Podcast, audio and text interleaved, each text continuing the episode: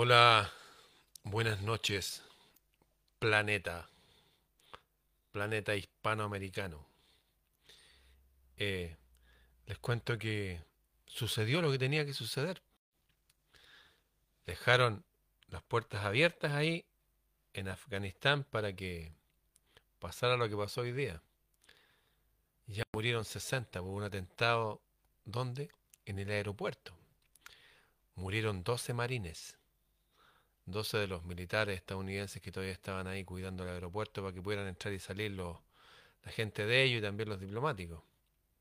¿Ustedes creen que esto es casualidad? Ya les puse el otro día el video de Edward Snowden recordando esa vieja máxima de dividir para vencer, que las guerras son eternas, que ellos no esperan ganar guerra. Pudieron haber terminado guerra ¿La guerra al narcotráfico ustedes creen que siquiera existe una guerra al narcotráfico? Yo le pregunto a usted, señor, señora de Chile, de las 346 comunas en Chile, ¿ustedes escuchan fuegos artificiales en los días de semana? ¿Sabían que están prohibidos eso? ¿Por qué creen que escuchan fuegos artificiales? ¿Porque están celebrando Año Nuevo? Parece que lo mismo está pasando en el resto del planeta. Somos grandes narcos estados ¿Por qué? Porque descubrieron algo que es más caro que el oro, inventaron las drogas. Y eso desde las guerras del opio hace 200 años atrás. Afganistán dicen que tienen eh, reservas también de litio y otras cosas. Pero el hecho cierto es que ese país produce amapola, droga, opio para todo el planeta. Y ahora van a tener la excusa perfecta para sacarle plata a la gente y para que se vaya directo al bolsillo de los señores de la guerra. Curiosamente, los dueños de las fábricas de armas son los mismos dueños de las farmacéuticas. que tienen que ver las farmacéuticas con las armas? Que son negocios. Generan plata, generan dinero. El principal negocio del mundo, ¿cuál es? Son las drogas. Después vienen las armas. Y después, después viene la industria y todas esas cosas, el comercio. Son los negocios más grandes del mundo. Hace unos meses atrás subí a mi página eh, de Telegram el video de la película documental Matar al mensajero, donde Gary Webb, un periodista, denunciaba a la CIA norteamericana en complicidad con todas las policías, todas las policías y militares del planeta. ¿Lo escuchó bien? ¿O ustedes creen que las drogas llegan porque los narcotraficantes son más inteligentes que las policías? Ponen programas de televisión ahí, oye, mira que están ahí en los aeropuertos, ahí mirando a la gente, capturan a alguno con medio kilo de no sé qué, otros tres kilos y medio, otros que pasaron un gato lleno de no sé qué cuestiones, qué sé yo. Pasa eso, pero la verdad es que esas incautaciones no son nada comparado con lo que pasa libre de eso. Les recuerdo que un presidente chileno, Eduardo Frei Ruiz Tagle, indultó a un narcotraficante que ingresó media tonelada de cocaína. Media tonelada. ¿Y por qué lo indultó? Porque el presidente de su partido, la presidenta en ese momento que se turnaban, ella y él que eran un matrimonio, se lo pidió. Le dijeron, oye, por favor, indulta a este tipo como el presidente tiene poder para hacer esas cosas lo indultó. Y después lo entrevistaron, ¿por qué lo hizo? Dijo, porque tengo el derecho de hacerlo, y nunca más voy a contestar esa pregunta. Después este presidente pidió la nacionalidad suiza. Todo está tan raro. Bueno, ahora van a empezar igual que pasó con la guerra de Vietnam, esa guerra que duró del 55 al 75, 20 años, y que a pesar que murieron como 50.000 norteamericanos y como 6 millones de vietnamitas, ganaron los vietnamitas. Murieron y ganaron. ¿Y qué ganaron los norteamericanos? Nada. Lo que ganaron, según el presidente Trump, que los denunció públicamente en un discurso, es enriquecerse más y más y más. Nosotros para ellos somos ganados. De hecho, hay una palabra que usan para decirnos ganados en su idioma. Lo que está pasando hoy día es otra vuelta más de la cuestión. De nuevo una guerra interminable. Una guerra que se va a mantener pero curiosamente se sigue negociando, se sigue conversando con el jefe de los talibanes y todos los conflictos podían terminar así. Tengo un tío que ya murió, Germán, Germán Flores Carrasco. Fue alcaide de la prisión de San Fernando, aquí al sur de la ciudad. Me acuerdo cuando empezaron a llegar las drogas, dijo, habló con alguien de ahí, de la intendencia, nos dijo, denme poder y yo le limpio todo esto. Todas esas poblaciones donde habían, yo limpio todo, yo me hago cargo de todo. Como los Giuliani. ¿Quién es Giuliani? Alcalde de Nueva York. Está lleno de drogas, graffiti en las calles. Yo limpio todo. Murieron varios, claro que murieron varios. Pero la ciudad se volvió segura. La gente no quiere eso no quiere que vivamos en lugares seguros y que seamos prósperos, porque eso no es rentable. Si nos tienen metidos en la droga y en el miedo, no hacen siempre sus clientes eternos. Y los países, ¿qué están haciendo todos los países hoy día para sobrevivir? Se están endeudando. ¿Con quiénes se están endeudando? Con el Fondo Monetario Internacional. ¿De dónde salió eso? Lo inventaron después de que ganaron la guerra. Y el Fondo Monetario no es que te preste 100 y tú les devuelves 100. Te prestas 100 y tú les devuelves millones. Porque te lo prestan con intereses compuestos, que son deudas impagables. Entonces empiezan como en Grecia. Ya, ¿saben qué? Bueno, no, no tienen para pagar la deuda, no importa, páguenme los intereses, pero ¿saben que tienen unas islitas por ahí? Estamos muy interesados en ellas. Empiezan a decir como en España, oye, ya bien, está bien, eh, paguen los intereses, pero ¿saben qué? Están vendiendo demasiado aceite de olivo y necesitamos que venga aceite de olivo de otros países porque también necesitan vender, así que vamos a necesitar que elimine algunos.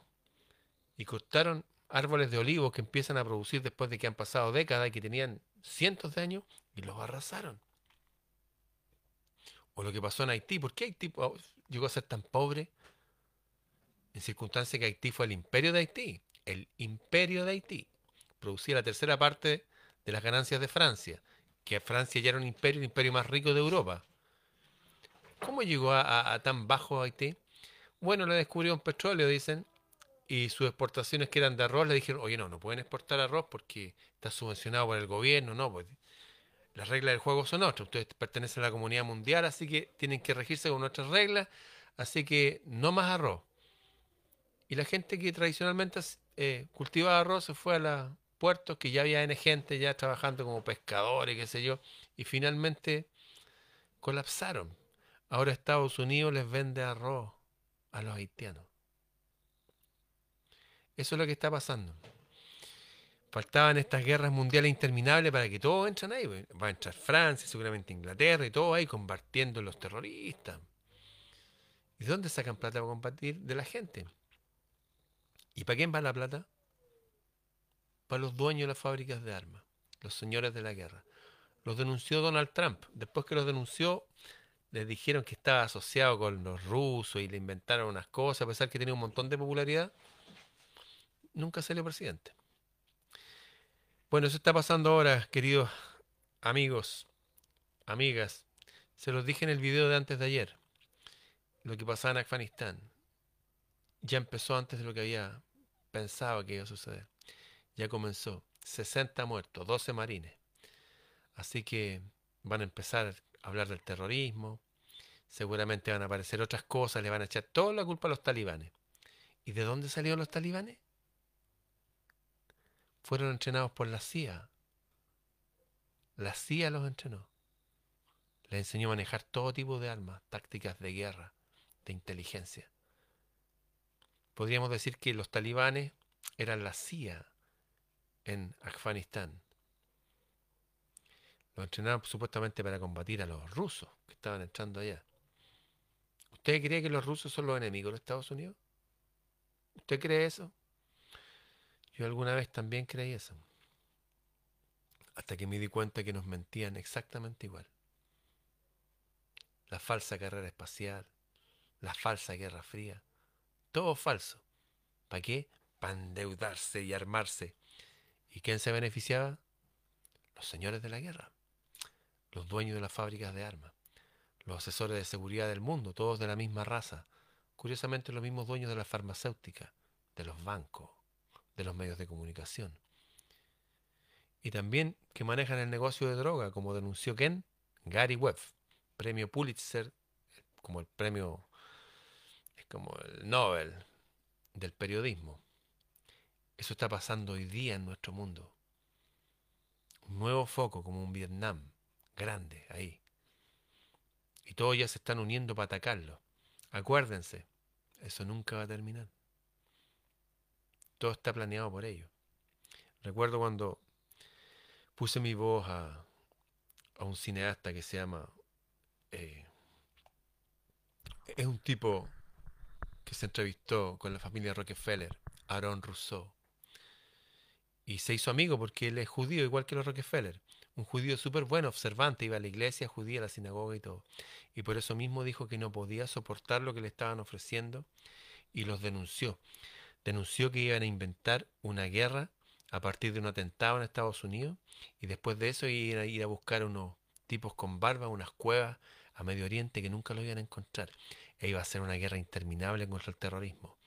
Y con eso iban a conseguir control sobre todo el planeta y sobre todo la riqueza que hay ahí, pues ahí no hay solamente eh, arena, hay gas, petróleo, de hecho piedras preciosas, como en África. ¿Por qué hay tanta pobreza en África? Porque tiene las riquezas del mundo, el coltán, con el material con que se hacen nuestros teléfonos, nuestros computadores, todo lo que nos permite esta comunicación, sale de un país piñufla, un país mínimo que se llama el Congo. Y tienen como 10 presidentes al año y todos generales corruptos y todo eso. ¿Ustedes creen que no podían acabar con la corrupción? Todo se podría acabar. Pero me hace recordar esa vieja escritura que dice que en el futuro transformarán sus armas de guerra en arados y asadones y no se dedicarán nunca más al ser humano a la guerra. La guerra es un negocio. Es un negocio mientras dura la guerra cuando termina la guerra, los perdedores tienen que pagarle a los ganadores si esto es un juego, si esto tiene regla. No es que, ay, ya perdí la guerra, ya, listo. No. Los endeudan de por vida, como los alemanes. Endeudados de por vida hasta ahora. Y también genera negocio para la reconstrucción física del lugar. Las empresas que reconstruyen los países, pues en Irak, por ejemplo, no son empresas iraquí. Son todos de los nuestros. Bueno, no estamos en el lado de las buenas personas. Y si estuviéramos en el otro lado, tampoco estaríamos en el lado de las buenas personas. Toda una mezcla de bien y de mal.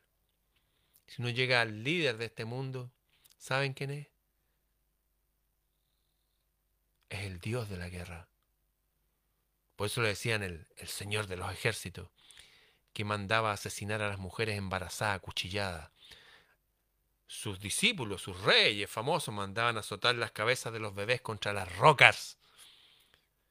Y ese es el Dios que dirige el cristianismo, el judaísmo, el islamismo y un montón de religiones que salen de ahí. Ese Dios que se enfrentó a Jesús les dijo, hey, ustedes están sirviendo a un demonio, ojalá les pusieran piedras de molino y los tiraran al mar. Eso les decía Jesús. La gente piensa en un Jesús como, ay, que todo paz y amor.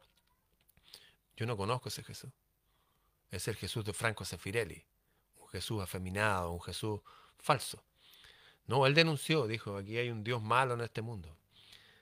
Aquí el mundo está mal porque hay un Dios malo y tiene discípulos y siervos malos que están en las religiones, en las políticas. ¿Y cómo le llamaban a ese Dios? El Señor de los ejércitos, el Dios de la guerra. Por eso los señores de la guerra gobiernan. Por eso los señores de la guerra son los dueños de las farmacéuticas. ¿Me escuchó? Se lo repito. Los dueños de las fábricas de armas y de la guerra son los mismos dueños de la farmacéutica, de las que crean los remedios. ¿Ustedes creen que les interesa a ellos sanarnos o les interesa mantener el negocio? Piénselo. Escribí harto de esto en mi libro y, subí varias cosas, artículos relacionados con estos temas en, mi sitio Planeta Celta en, Facebook. Si alguien quiere más información, escríbame. freireramon.gmail.com Bien, empezó la guerra. Esa guerra se va a mantener mucho tiempo. ¿Cuánto duró la guerra de Vietnam? 20 años. ¿Cuánto durará esta? No sé, pero va a durar harto. Bien, nos vemos.